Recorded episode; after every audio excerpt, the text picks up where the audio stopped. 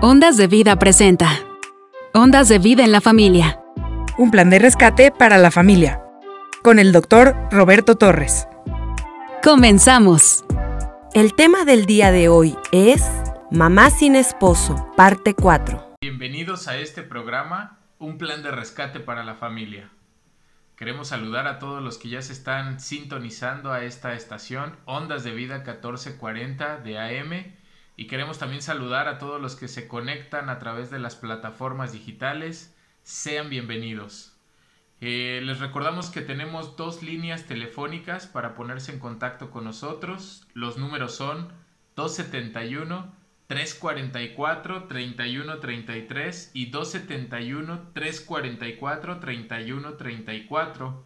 Contamos con una línea para mensajes de texto, WhatsApp es el 272-705-4430. Eh, el tema que estamos tratando ahorita es mamá sin esposo.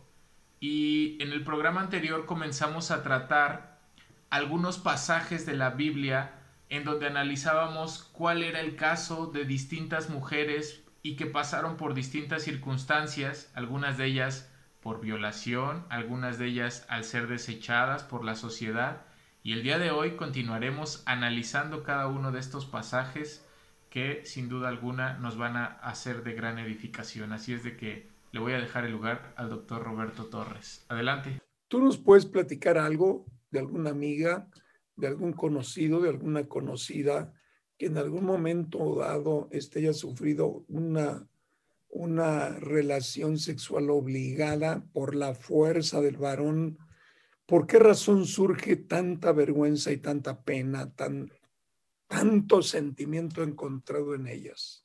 Sí, eh, bueno, curiosamente, este, ahorita lo voy a relacionar un poquito con el, con el pasaje que yo quería compartirles, porque siempre pasa que cuando ocurre una violación muchas veces la mujer es juzgada como, como que es la que tiene la culpa, ¿no? Por, por vestirte así, te pasó esto. O por estar en ese lugar, te pasó tal cosa. Llega tal sentimiento a las mujeres en que de verdad se lo creen, ¿no? Que dicen, fue mi culpa, fue mi culpa, yo estuve en ese lugar, yo le di entrada, quizá no supe poner un freno, pero siempre hay situaciones que te hacen creer que tú como mujer abusada eres la culpable de lo que te pasó. Entonces, parte mucho de, la, pues sí, de la denigración como mujer que, este mundo está em, construyendo o que ha construido durante todo este tiempo. Creo que es muy importante el tema. Ahorita que trataba, yo también cuando estuve estudiando el pasaje de, la hija del rey David, cómo fue violada, realmente eh, la Biblia te detalla con mucha sinceridad eh, lo que la mujer, lo que la niña esta estaba pasando, ¿no? Máxime, que era su media hermana. Es decir, eh, fue impresionante. Yo, yo cuando estaba leyendo con detenimiento el pasaje, decía yo, es que la Biblia no oculta nada toma el sentimiento de la mujer y lo plasma. Eh, platico con esto como enfermera porque realmente, eh, bueno, déjame hacer un paréntesis. Fíjate que en tiempos pasados, en la noche de bodas, por ejemplo, eh, en, los, en el, lo que era el territorio judío, lo que era el pueblo judío, fíjate que ponían la sábana abajo y entonces eh, el hecho de que en el momento de la penetración en la noche de bodas, la mujer sufre el rompimiento del himen, se derrama algo de sangre y entonces la sangre en la sábana la presumían justamente para que el pueblo se diera cuenta que era una mujer virgen. Esto es todavía vigente. Estaba, el otro día me encontré ahí, este, pues en el Facebook, donde se ve de todo, y de verdad hacen una, una fiesta en grande con las mujeres con sus trajes típicos, van a ver realmente que el himen se rompió. Entonces, y la novia, bueno, la, la, recién casada está acostada, este, no se puede levantar, sin embargo, están enseñando la sábana que está sucia, este, y todas pasan y, y alcanzan así a ver a ver este, si era virgen o no. La prueba, la prueba. La prueba, sí, exactamente. Sí, me sorprendió mucho que, porque yo sí sabía algo al respecto, pero no sabía que hoy en día todavía se siguiera llevando a cabo estas prácticas. Tú imagínate cómo se siente una mujer. Híjole. No, no, no, debe ser una cosa, bueno, no soy mujer, pero debe ser una cosa muy fuerte, muy dura. Claro, te va preparando lo que tiene que ver con la cultura donde tú naces. ¿De acuerdo? Pero, pero realmente la vergüenza de la mujer es muy fuerte. O sea, a ver, ¿qué pensamos los hombres de lo que es una mujer? ¿Por qué cantamos victoria cuando somos aquellos héroes que verdaderamente tuvieron relación sexual y yo rompí el imen? ¿Por qué razón ese orgullo? O sea, todo esto es consecuencia de una desviación total del propósito de lo que es una mujer y lo que es un hombre. Entonces, es muy difícil, ya les tocará a ti a Sergio en algún momento dado dar un consejo, pero especialmente yo tengo mucho cuidado con los hombres, ¿no? Claro que en estos tiempos, digo, una persona de edad mía platicando con un chavo, ah, pastor, me vas a ver me vas a ver tus lecciones, yo ya llevo tantas chavas y no sé qué. Ok, pero el hecho de que lleves tantas chavas, ¿quién te dice que lo haces bien? ¿Quién te lo dice? Pero no todas las chavas son iguales. Y no todas las chavas son iguales. Entonces, es muy... Y no todos los Siemens. Es muy este, penoso. El, el, chavo cree que porque tuvo dos, tres, cuatro, cinco relaciones sexuales, ya con la que se va a casar, ya él es el héroe de la relación sexual. No tiene nada que ver pero en absoluto tiene algo que ver. Todo esto es penoso, porque decimos, mira, en pleno siglo XXI, y cómo a poco todavía hay lecciones. No conoce de la mujer. No, la tratan desde una manera despiadada, la tratan realmente como una presa conquistada, como una presa casada, y lamentablemente la mujer tiene que soportar noche a noche la violación del marido. Con tengas ganas o no tengas ganas, mi fuerza se impone. Sí. Es muy, triste, Cristi. Por eso te, tomaba yo como enfermera si quizá habías tenido tú alguna experiencia como esta. Sí, no, pues como enfermera no, pero sí conocidas y amigas que, que sí me han compartido. Ahorita que comentaba que a veces el esposo llega y, todas las noches tienes que estar lista o disponible. Dice, y yo trabajaba, estudiaba, arreglaba la casa, estaba con los hijos, terminaba realmente muerta de cansancio y llegaba y tenía que estarme en la cama y dice, yo ya parecía, ella utilizaba, me da risa porque utilizaba un término, yo ya parecía chilaquil, nomás ahí tirada y ya que haga lo que quiera porque yo ya no tenía ni fuerzas ni ganas, pero tampoco ya no quería estar peleando con él y todo eso va denigrando a la mujer, ¿no? Es muy duro, Cristi. Es muy duro porque yo no sé en las pantallitas y ahorita en la noche cuántas personas hay, cuántas mujeres hay que sufren por falta de información. Porque si nos sentamos con una niña y vamos compartiendo con la niña lo que verdaderamente implica la relación sexual, ¿qué significa la relación sexual? Poco a poco, ella va estando preparada, pero hay que preparar al niño sobre todas las cosas, que es para el joven la relación sexual. Muchos dicen, bueno, ya, ya viví con ella tanto tiempo, ¿cuál es el problema de que ahora nos casemos? Sabes una cosa, de todos modos, de todos modos, no hay un ajuste sexual correcto. Mira, los especialistas dicen, y esto mucha gente se va a reír, hay excepciones, por supuesto. Los especialistas dicen que más o menos en un lapso de cinco años, la pareja encuentra la verdadera relación sexual en pareja los ajustes que tienen que hacerse a través de la conversación, a través de la convivencia, a través de ganarse la confianza de la novia, a través de ganarse la confianza de la chica, cuando, cuando un hombre verdaderamente se sabe responsable del evento tan importante que es la relación sexual en el matrimonio, entonces busca preparación, busca ayuda. Ah, pero no, ¿Qué tal si busco ayuda y entonces mi hombría dónde queda? Al revés, es más hombre el que se prepara que el que llega como animal. Digo, oye, espérame tantito, o sea, somos más. Entonces, todo esto tiene que ver, y, y, yo doy gracias a Dios que tratamos este tema, porque ahí están los jóvenes, hay varios jóvenes ahí en la pantalla que realmente tienen que conocer este asunto. No es más, más hombre el que por él han pasado más mujeres.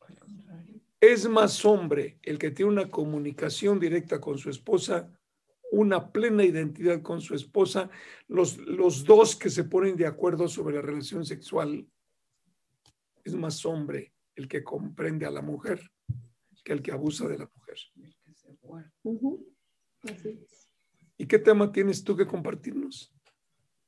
Este, pues hablando precisamente de la denigración de, de la mujer y cómo la sociedad ha, ha denigrado, este, me encontré este versículo, este pasaje donde la mujer es sorprendida en adulterio, ¿no? Entonces, a lo mejor no es la violación como tal o, sexualmente, pero sí es una violación a los derechos de una mujer, porque yo creo que todos lo, hemos leído, pero dice que, que de pronto estaba el Señor con, con pues sí, con, con la multitud, con gente a su alrededor, pero dice que llegaron los maestros de la ley y los fariseos. Y entonces eh, ellos le dijeron al Señor, maestro, hemos encontrado, hemos sorprendido a esta mujer en el pleno acto del adulterio, ¿no? Pero solamente llevaron a la mujer. Descríbenos ese, eh, métete en ese momento y descríbelo. ¿Cómo es que sorprendimos en el mero acto?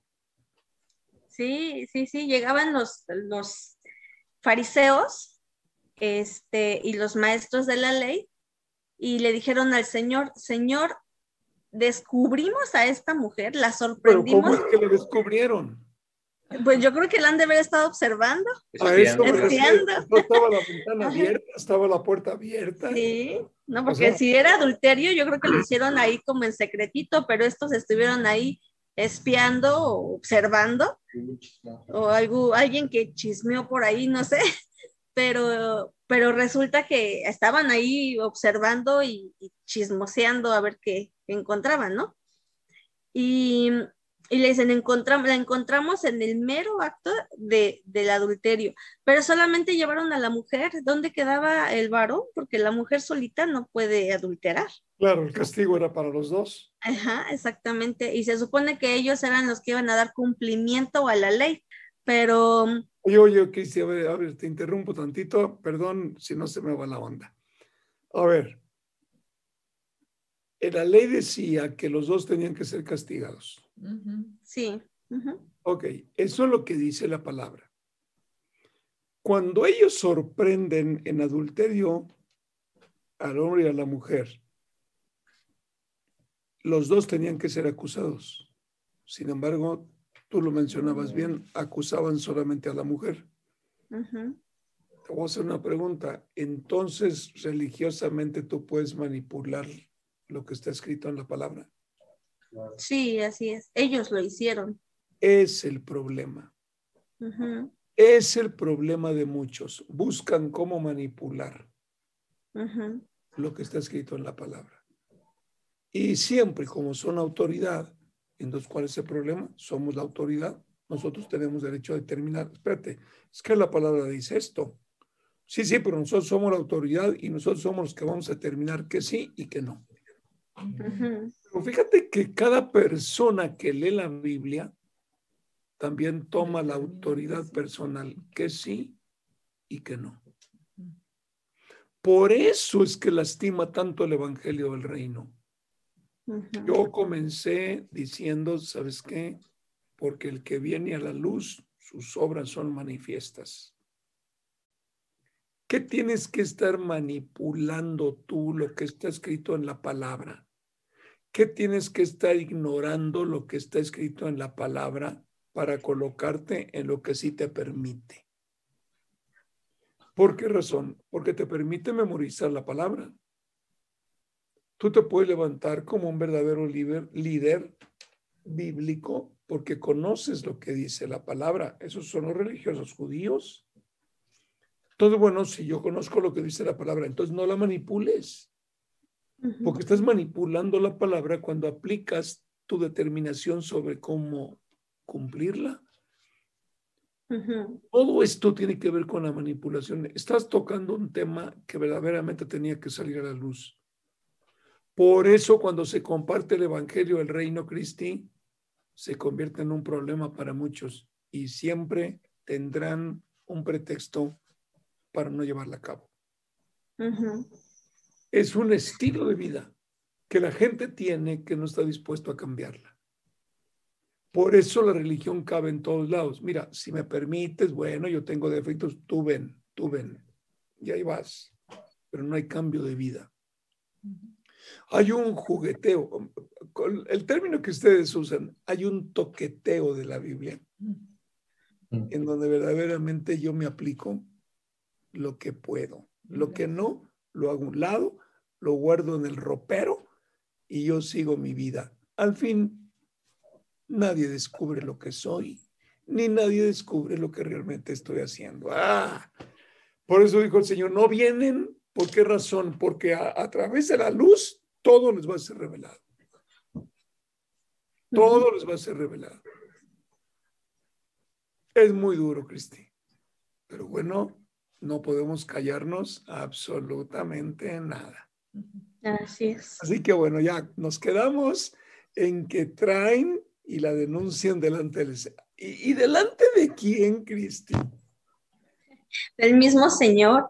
Y, y, además lo que usted dice es bien cierto, porque ellos querían dar cumplimiento a la palabra y le dicen, eh, en la ley Moisés nos, nos ordena que apedremos a tales mujeres.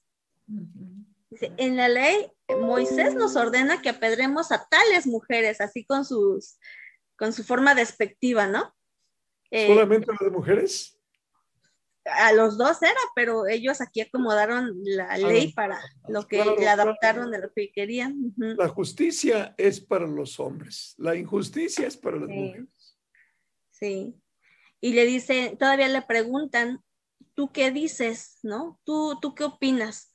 Y, y, en ese, yo a mí me gusta, como usted dice, meterse en el, en el pasaje y, recordar, ¿no? Ahí, bueno, dice que aquí estaba haciendo como algún tipo de figura en el piso, estaba haciendo algún jeroglífico en el piso y se quedó ahí, pero estos estaban... ¿Tú qué crees que escribía el Señor en el piso? Yo, yo, yo, yo ya sé qué. Yo digo, estaba escribiendo hipócritas. ¿En qué nivel, fíjate, el Señor, imagínate, en qué nivel están los encargados de compartir la palabra del Señor con el pueblo? ¿Tú qué dices? Ahí está, ¿tú qué dices? Ahí está. Ok, adelante.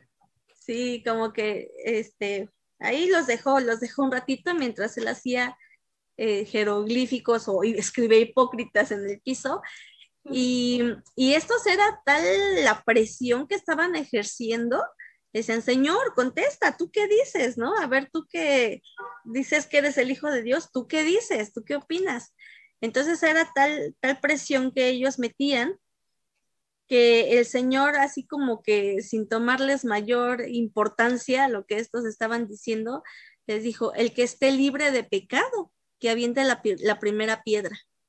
Entonces ahí en automático yo veo la escena donde todos se van haciendo para atrás y como que dicen, no, yo no soy el adecuado, yo tampoco.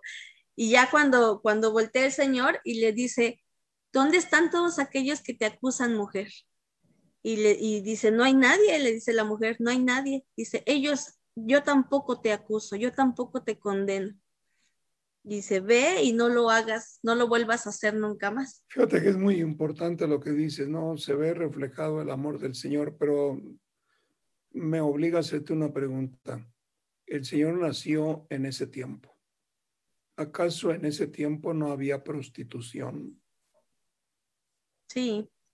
¿Acaso en ese tiempo ignoraba que en el pueblo de Israel había prostitución? ¿Acaso el Señor no sabe que justamente por el pecado del hombre, hablando como humanidad, hombre, eh, no está la prostitución como parte de ese pecado? Número uno, el Señor va a la raíz del asunto. ¿Por qué se prostituye? ¿Qué fue o qué es lo que la induce a la prostitución? ¿Una necesidad? ¿Es una manera de ganar un dinero rápidamente? O sea, nosotros lo vemos. Mira, Cristi, lamentablemente son noticias en letra muy pequeña, pero realmente a raíz de la pandemia aumentó la prostitución. Sí. Hay mucha gente que emigra a México de, países del sur.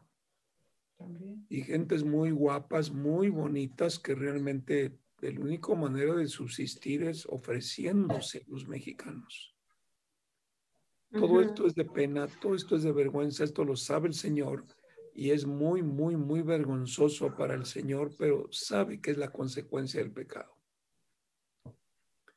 Por otra parte, él agacha la cabeza, no los quiere ni mirar, pero los escucha. Yo tengo una pregunta. ¿Y qué hubiera pasado si el Señor les dice, yo estoy de acuerdo con ustedes, mátenla? De todas maneras iban a encontrar un motivo para, para acusarlo de algo. Pero, pero fíjate, te voy a llamar a más. El Señor era rechazado por la religión judía. El Señor continuamente era sometido a prueba para ver cómo respondía. Buscaban una causa para acusarlo. Una. Y le ponían un cuatro por aquí y otro cuatro por allá y otro, otro cuatro mañana, otro cuatro pasado mañana. Siempre lo estaban tratando de confrontar con lo que estaba escrito en la ley. Tú imagínate que aquellos que en un momento dado le presentan a la mujer, el señor levanta la cabeza y dice, estoy de acuerdo con ustedes, mátenla. O si hubiera hecho el super amigo de ellos, este es de los nuestros. Mm. Es muy triste, Cristi. Sí. Es muy triste. Y fíjate cómo nosotros ahora por el reino entendemos el pecado, aunque el pecado tiene doble acepción. La primera acepción de la definición es separados de Dios. El hombre está separado de Dios, o sea, está fuera del blanco. ¿Por qué razón? Porque realmente no le, aunque le apunta al blanco, no le da el blanco, está fuera de, de tino, digamos por ahí, no le atina, ¿no? Pero la palabra pecado es separación de Dios. Y la otra es la consecuencia que el hombre comete con motivo de la separación de Dios, ¿no? Se comporta como un animal y ve que animal, pero un super animal. Entonces realmente destruye, mata, bueno, no le importa, el nivel de destrucción es muy, es, es brutal. Entonces fíjate tú cómo realmente el Señor, el Señor conociendo la intención del corazón de los acusadores, dice que esté libre de pecado, quiero ver lo que tiene la primera piedra. ¿Qué crees que les estaba diciendo, Cristi? Pues que todos, todos tenían algo oculto, que, que, no eran tan limpios como ellos creían, que eran hipócritas, como lo que estaba escribiendo en el piso, que, que había falsedad en ellos también. ¿Por qué no la apedrearon y no le contestaron a él? Pues porque sabían lo que había en ellos. ¿Vieron la autoridad? O sea, e, ese es, el, ese es el asunto. Cuando el Señor lanza la palabra, lo está hablando con autoridad. Y a ver, ustedes religiosos, quiero verlos. ¿Tú crees que el Señor no les conocía su vida privada? Sí, conocía todo. Conocía todo. Entonces, sí, Ustedes tienen y se van a enfrentar conmigo. Es la autoridad. Pero mira, por un lado, enérgico ante la hipocresía. Y esto yo quiero dejarlo muy claro. Es muy enérgico en cuanto a la hipocresía, porque la hipocresía es una máscara que trata de engañar. No engaña, al Señor no lo engaña nadie. Así es. Puede ser que el ser humano no tenga la capacidad para poder entender la hipocresía, pero al Señor no lo engaña nadie. Así te encierres en tu cuarto y abras tu corazón y le digas cosas. El que es hipócrita se va a poner máscara de santurrón cuando ore al Señor. El hipócrita es capaz, bueno, de mover cielo, mar y tierra para corregir, para componer, para, bueno, para que quede exaltado ante los demás. No, no, no, el, corazón lo conoce el Señor y sabe dónde hay hipocresía, sabe dónde está la máscara realmente. Ahí no le podemos pasar nada. Esto repite la escena. Imagínate al Señor escuchando a los religiosos sin misericordia, tratando de matar a una pecadora. Si ellos estaban en pecados, ¿qué les tocaba a ellos? Les tocaba también lo mismo, que ser, ser, apedreados. La muerte. Entonces, al que le toca la muerte, juzga a los demás para que los maten. Pero yo estoy bien. ¿Tienes idea la profundidad de todo esto desde la perspectiva del Señor? Híjole. No, sí, es, muy pesado. Es muy pero luego fíjate, deja correr la película. Entonces se fueron todos. Mejor borrémonos de aquí. No hay para dónde. Ahí están reconociendo su autoridad. Va de nuevo, Cristi. Estaban reconociendo su autoridad. Entonces, ¿por qué lo llevaron a la cruz?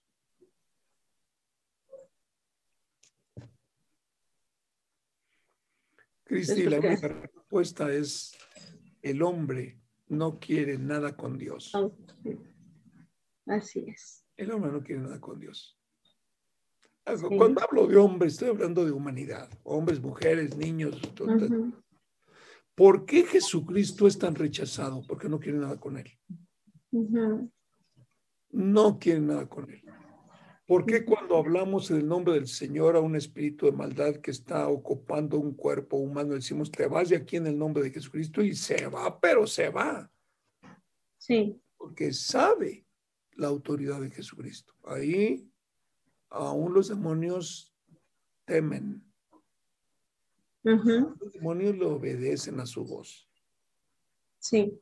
Lo increíble es que el hombre no le obedezca los demonios que traen loco al hombre, al hombre como humanidad, que los tiene en un mundo de engaño, son obedientes a la voz del Señor. La pregunta es por qué el hombre sigue rebelándose. No conocen autoridad. No quieren nada con el Señor. Un poquito más para adentro, Cristi. No lo recuerdo. Jesucristo dijo, dioses sois. Si el Señor hizo imagen y semejanza de él al hombre, el único que se opone al Creador es el hombre. Se levanta como Dios con minúscula y lo, y lo confronta. Cuando nosotros entendemos quién es verdaderamente el Señor, nosotros entendemos su profundo amor, cómo es oportunidad tras oportunidad, oportunidad tras oportunidad, porque el único que sabe el sufrimiento eterno que el hombre sin Cristo pasará en el infierno, es el único que realmente conoce el término eternidad en el infierno es el que tiene misericordia infinita. Pero llega un momento en que tiene, es como en el arca de Noé. voy a destruir la humanidad. Así que Noé, yo espero que tú acabes y va a tener tiempo el hombre de preguntarte y ahí les compartes. Va a tener tiempo el hombre de, de ver por qué razón estás haciendo. Oye, para Noé no era nada fácil para Noé nada fácil era decir, oye, ¿qué haces, loco? aquí no hay ni mar. ¿Para qué es esa nave? Ah, porque Dios me dijo, ah, ja, Dios te dijo, ¿y qué? ¿Y qué? ¿Nos va a matar o qué? Tú sabes la misericordia del Señor, dijo, ok, todo, perdona, todo pecado te será perdonado, menos la blasfemia en contra del Espíritu. ¿Qué es la blasfemia en contra del Espíritu? Achacarle al diablo la obra de Dios. Ahí sí, no hay para dónde, porque ya le estás cortando la manera al Señor de compartir con el hombre. Qué importante ¿eh? E-, ese pasaje. Uy, tiene un montón. Sí. ¿Qué más quieres decir? Em, pues cuando el Señor nos perdona de todas las cosas, ya no hay quien pueda juzgarnos. Con eso, con eso me quedo, porque cuando recibimos y conocemos el amor y el perdón del Señor, no hay quien pueda señalarnos, no hay quien pueda decir, tú hiciste tal cosa, tú viviste tal cosa, porque ya no hay quien pueda juzgar lo que en una vida pasada hicimos cuando decidimos nacer de nuevo en Jesucristo. Ok, quiero que te metas con nosotros a la escena justamente de ese pasaje, cuando el Señor le dice, vete y no peques más. Yo tampoco te condeno. Quiero que te metas en la escena y vamos a mirar la mujer un poquito como si fuéramos una cámara de cine. Nos retiramos un poquito y enfocamos la cámara a la mujer. Número uno, ella esperaba ser condenada, si es cierto que nunca contradijo, fíjate, nunca contradijo que no estaba en adulterio ni acusó de mentirosos a los que lo estaban acusando. Simplemente agachó la cabeza y dijo, aquí estoy. Haz en mí lo que tengas que hacer, si reconozco mi pecado. Correcto. El Señor dice, ok, ¿dónde están los que te acusaban? No, pues ya se fueron, no hay ni uno. Ok, yo tampoco te acuso. Vete y no peques más. Ok. En ese momento fue perdonada la mujer. Sí, perdonada para siempre? Perdonada de lo que había hecho para siempre, pero, pero se fue con el compromiso de no volverlo a hacer. Ese es el punto que yo quería sacar de ti, el compromiso. Ese es el punto, Cristi. Yo te perdono. Ahora, conserva mi perdón. y cada día, cada día tienes que mantenerte limpia. Cada día tienes que mantenerte limpio. Porque es muy bonito, Cristi. Mira, Juan 1.9 dice, perdón, primera de Juan capítulo 1, verso 9 dice, si tú confiesas tus pecados al Señor, Él es fiel y justo para perdonarte y limpiarte de toda maldad. Pero hay gente que abusa de eso. Bueno, al fin el Señor me perdona. A la noche doblo mi rodilla y le pido perdón. Y va y al día siguiente igual, bueno, al fin está escrito y la palabra del Señor no, pues, ¿cómo crees tú? Entonces, una cosa es que caigamos accidentalmente en un pecado y la otra cosa es que se vuelva costumbre vivir en el pecado. Alguien, en algún momento alguien me dijo, bueno, pues ahorita es otra cosa, ya cuando me vaya a morir, pues ya le pido perdón al Señor y ya, es, una, es la canción más oída en todo el mundo. Y, Efectivamente, pero ese es el punto clave. Te repito, por eso el Evangelio, el reino, no es sencillo de recibirse. Porque primero, es un reino de luz. Ahí no hay pecado oculto. Y si hay alguien que perteneciendo al reino se quiere pasar de listo y ocultarle al Señor, pero el mismo Señor se encarga de secarlo, lo seca porque lo seca. ¿De acuerdo? Entonces ahí no, saca a la luz todo, porque en el reino de la luz no puede haber oscuridad alguna, todo está iluminado. Por eso los que somos de Cristo tenemos que estar muy atentos y muy dispuestos a dar testimonio de, mira, la Biblia es bien clara, dice, porque nuestras obras eran como trapos de inmundicia ¿Qué? ¿Un trapo? A ver, descríbeme un, un trapo de inmundicia. Es un trapo de inmundicia, huele feo, está roto, se limpia todo. Que no han limpiado con ese trapo, ¿no? Que, imagínate, ¿no? Tú imagínate, porque si nuestras mejores obras son como trapo de inmundicia. O sea, El peor trapo que puedas encontrar. Exacto. Eh, así son nuestras mejores obras. Y está, está, describiendo al hombre, o sea, que, que, no nos demos de santurrones, ay, no, yo sí me porto bien, nada, nada, para nada, ¿no? Entonces, ahí es donde está el corazón humilde. Eh, la mujer dio testimonio, no dijo nada, reconoció su culpa, no acusó. hay, gente que dice, bueno, pues estos acosones, señor, me andan acusando ahí, me estaban espiando, es mejor acabo con ellos, ¿no? Etcétera. No. Siempre el pretexto es la excusa. Pero es un punto clave. Y de ella dependía mantenerse con el perdón dado por el Señor. De ella. Así es. Pero volvemos a lo mismo, no es fácil. Vamos a pensar que ella vivía de eso, Cristi. Ya no lo voy a hacer. ¿Y ahora? ¿No? ¿Y ahora qué hago? ¿A, qué me dedico? Ajá.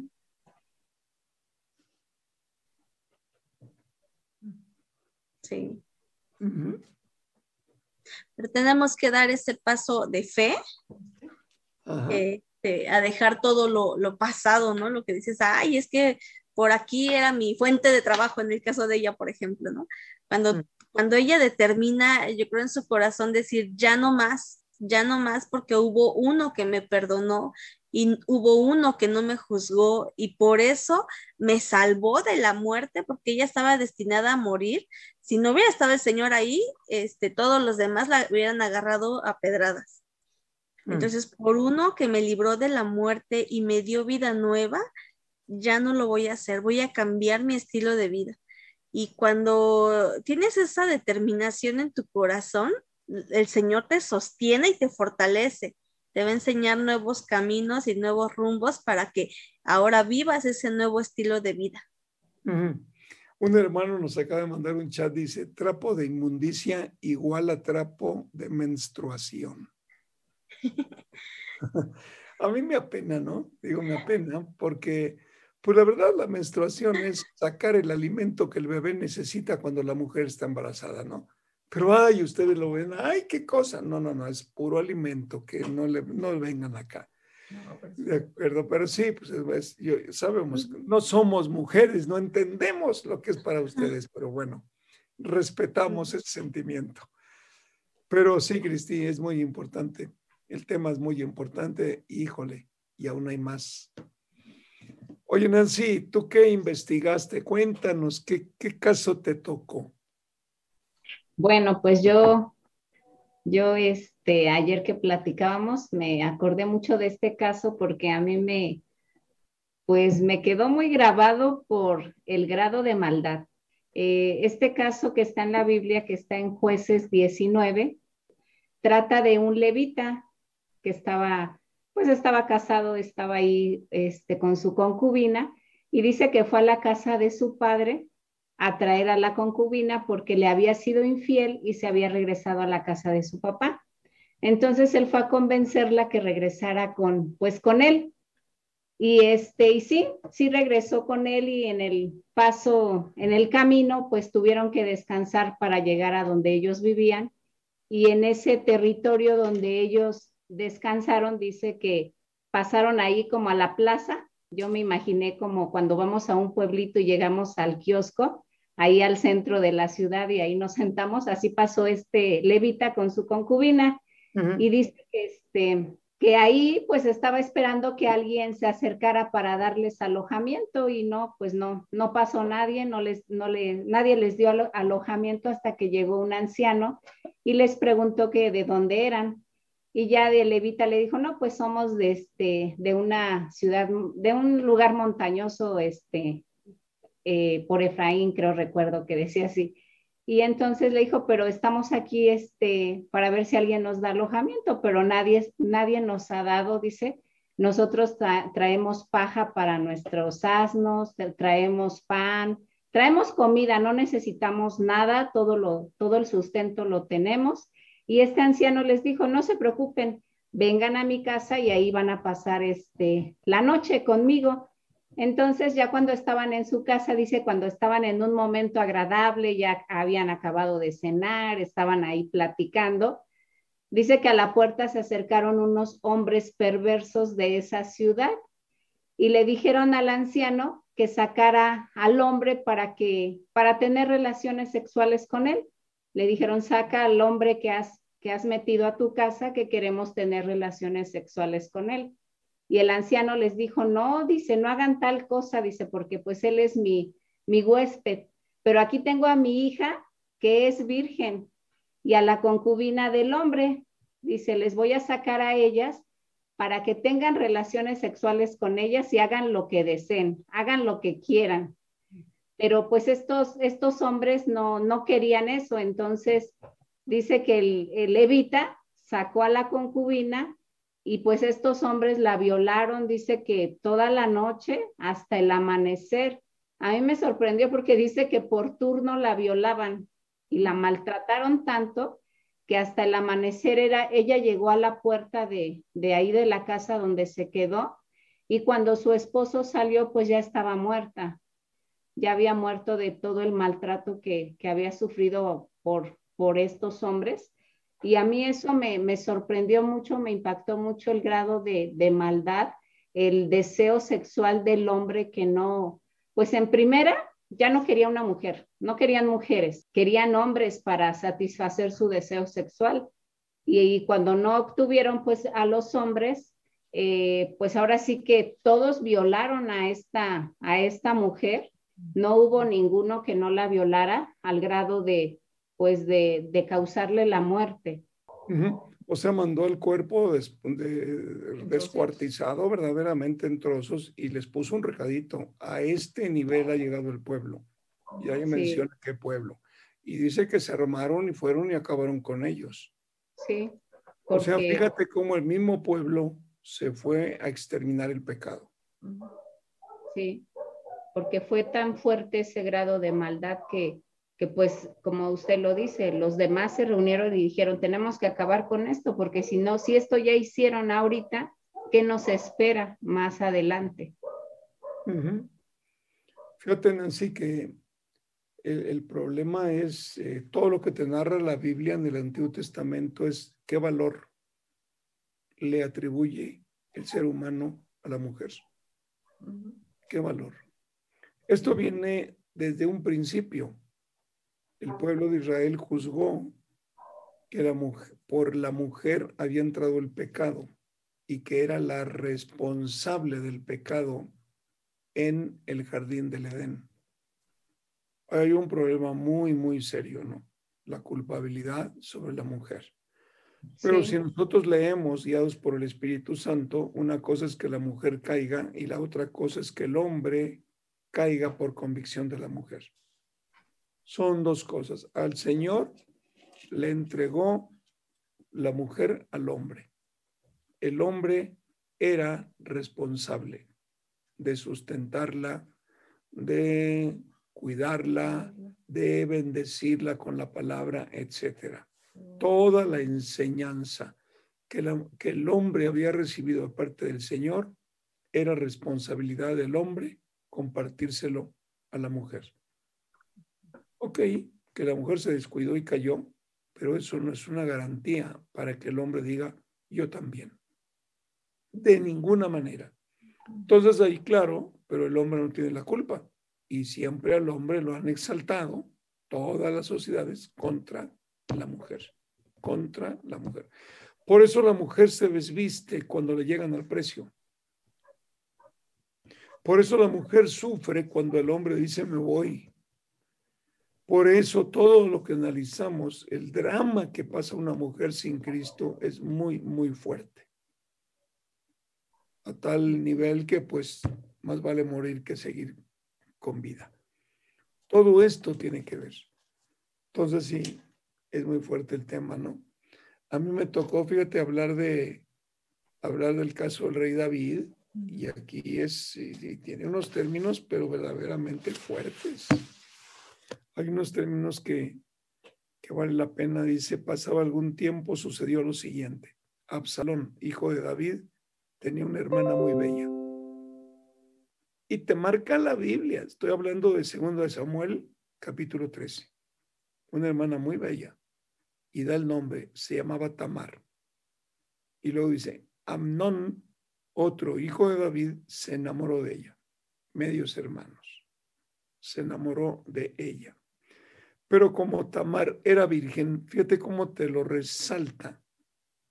Como Tamar era virgen, Amnón se enfermó de angustia al pensar que le sería muy difícil llevar a cabo sus intenciones con su hermana. Oye, si la Biblia dice que se enfermó de angustia, es que no pensaba en otra cosa. No se lo podía quitar de la cabeza. Solamente había un propósito al amanecer, en la mañana, al mediodía, en la tarde. Ahí está clavado. Ahí está. Es una obsesión. Yo la palabra la tomo como una obsesión. Se enfermó de angustia al pensar que le sería muy difícil a cabo, llevar a cabo sus intenciones con su hermana. Sin embargo, Amnón tenía un amigo muy astuto que se llamaba Jonadab y que era hijo de Simá y sobrino de David, a la misma familia. Jonadab le preguntó a Amnón, ¿cómo es que tú, todo un príncipe, te ves cada día peor? ¿Por qué no me cuentas lo que te pasa? Es que estoy muy enamorado de mi hermana Tamar, respondió Amnón. Entonces Jonadab, Jonadab como buen asistente, consejero, dice, acuéstate y finge que estás enfermo. Cuando tu padre vaya a verte, dile, por favor, que venga mi hermana Tamar a darme de comer. Quisiera verla preparar la comida aquí mismo y que ella me la sirva. Así que Amnón se acostó y fingió estar enfermo. Fíjate, fingió. Fíjate la trampa del hombre, ¿no? Fingió estar enfermo. Ok. Y cuando el rey fue a verlo, Amnón fue lo que le dijo, que venga mi hermana. David envió un mensajero a la casa de Tamar, o sea, no vivían con el rey, le dice a la casa de Tamar. Era su hija, pero tenía su casa, para que le diera este recado. Ve a la casa de tu hermano Amnón y prepárale la comida. Tamar fue a la casa de su hermano Amnón y lo encontró acostado. Tomó harina, la amasó, preparó las tortas ahí mismo y las coció. Luego tomó la sartén para servirle, pero Amnón se negó a comer y ordenó, fuera de aquí todos, no quiero ver a nadie.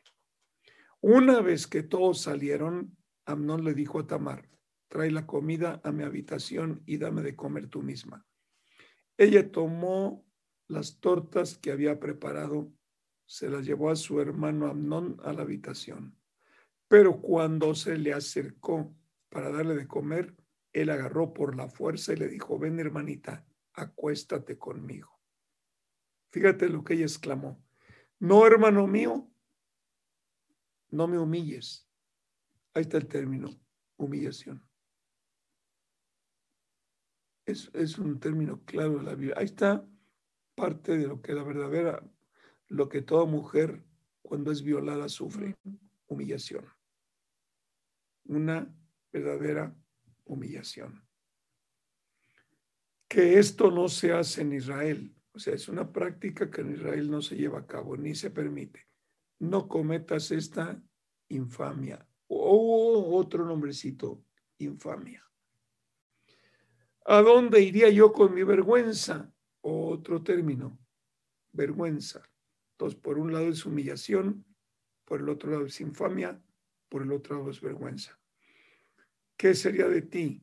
Serás visto en Israel como un depravado. Ahí está. Solamente un depravado provoca una violación.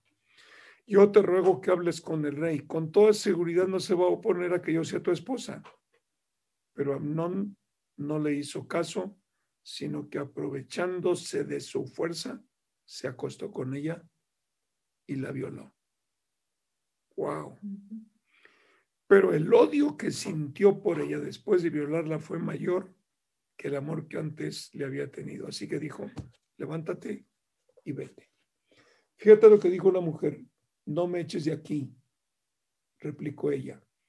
Después de lo que has hecho conmigo, echarme de aquí sería una maldad aún más terrible.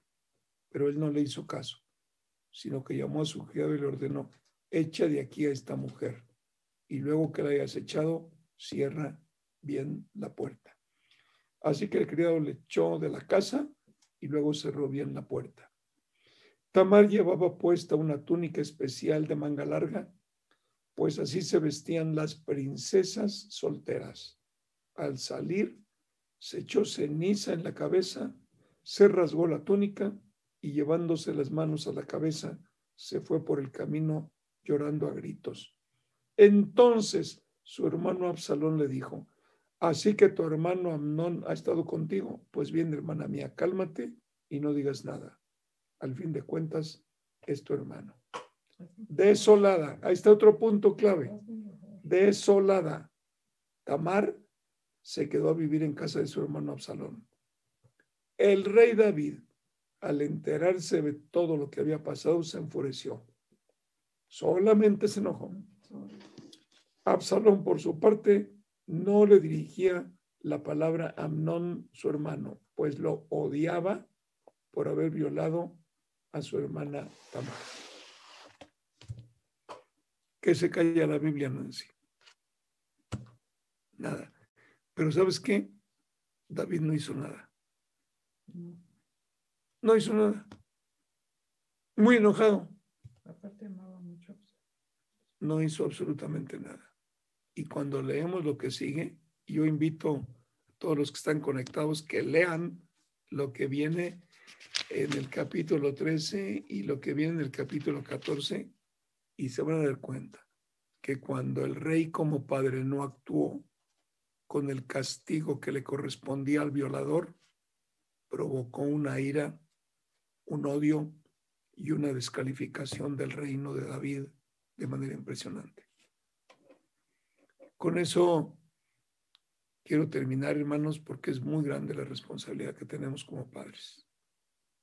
Sabemos el hecho, no dejarlo así. Hay que castigar con un verdadero castigo ejemplar para que no siga la destrucción. Lo toleró, la destrucción continúa. Así que bueno, Nancy, pues este, sabemos que son temas que tendremos que seguir tratando. Despídenos de oración, este, Nancy. Señor, en esta noche te damos muchas gracias por lo que tú has compartido, porque sabemos que cada uno de los que escuchamos tu palabra, Señor, necesitamos aprender cada día más para corregir todo lo que no es correcto en nuestras vidas, Señor, y para poner atención con los hijos, nosotros como esposos, los hermanos con sus hermanos, Señor. Gracias por estos temas, porque sabemos que tú los estás sacando a la luz, porque no son temas en los cuales, Señor, la gente los hable por vergüenza, pero lo que tú quieres, lo que tú estás haciendo en cada uno de nosotros y de los que están escuchando estos temas es para sanar, Señor, desde adentro, para tener una claridad, Señor, de, la palabra y saber, Señor, corregir a, tiempo todas estas cosas que nos están deteniendo para no ser, Señor, para no tener paz, para no eh, ser felices para no tener libertad. Gracias te damos por tu palabra, gracias te damos por cada tema que tú nos compartes y que sale a la luz. En el nombre de Jesucristo, amén. Amén, amén, amén.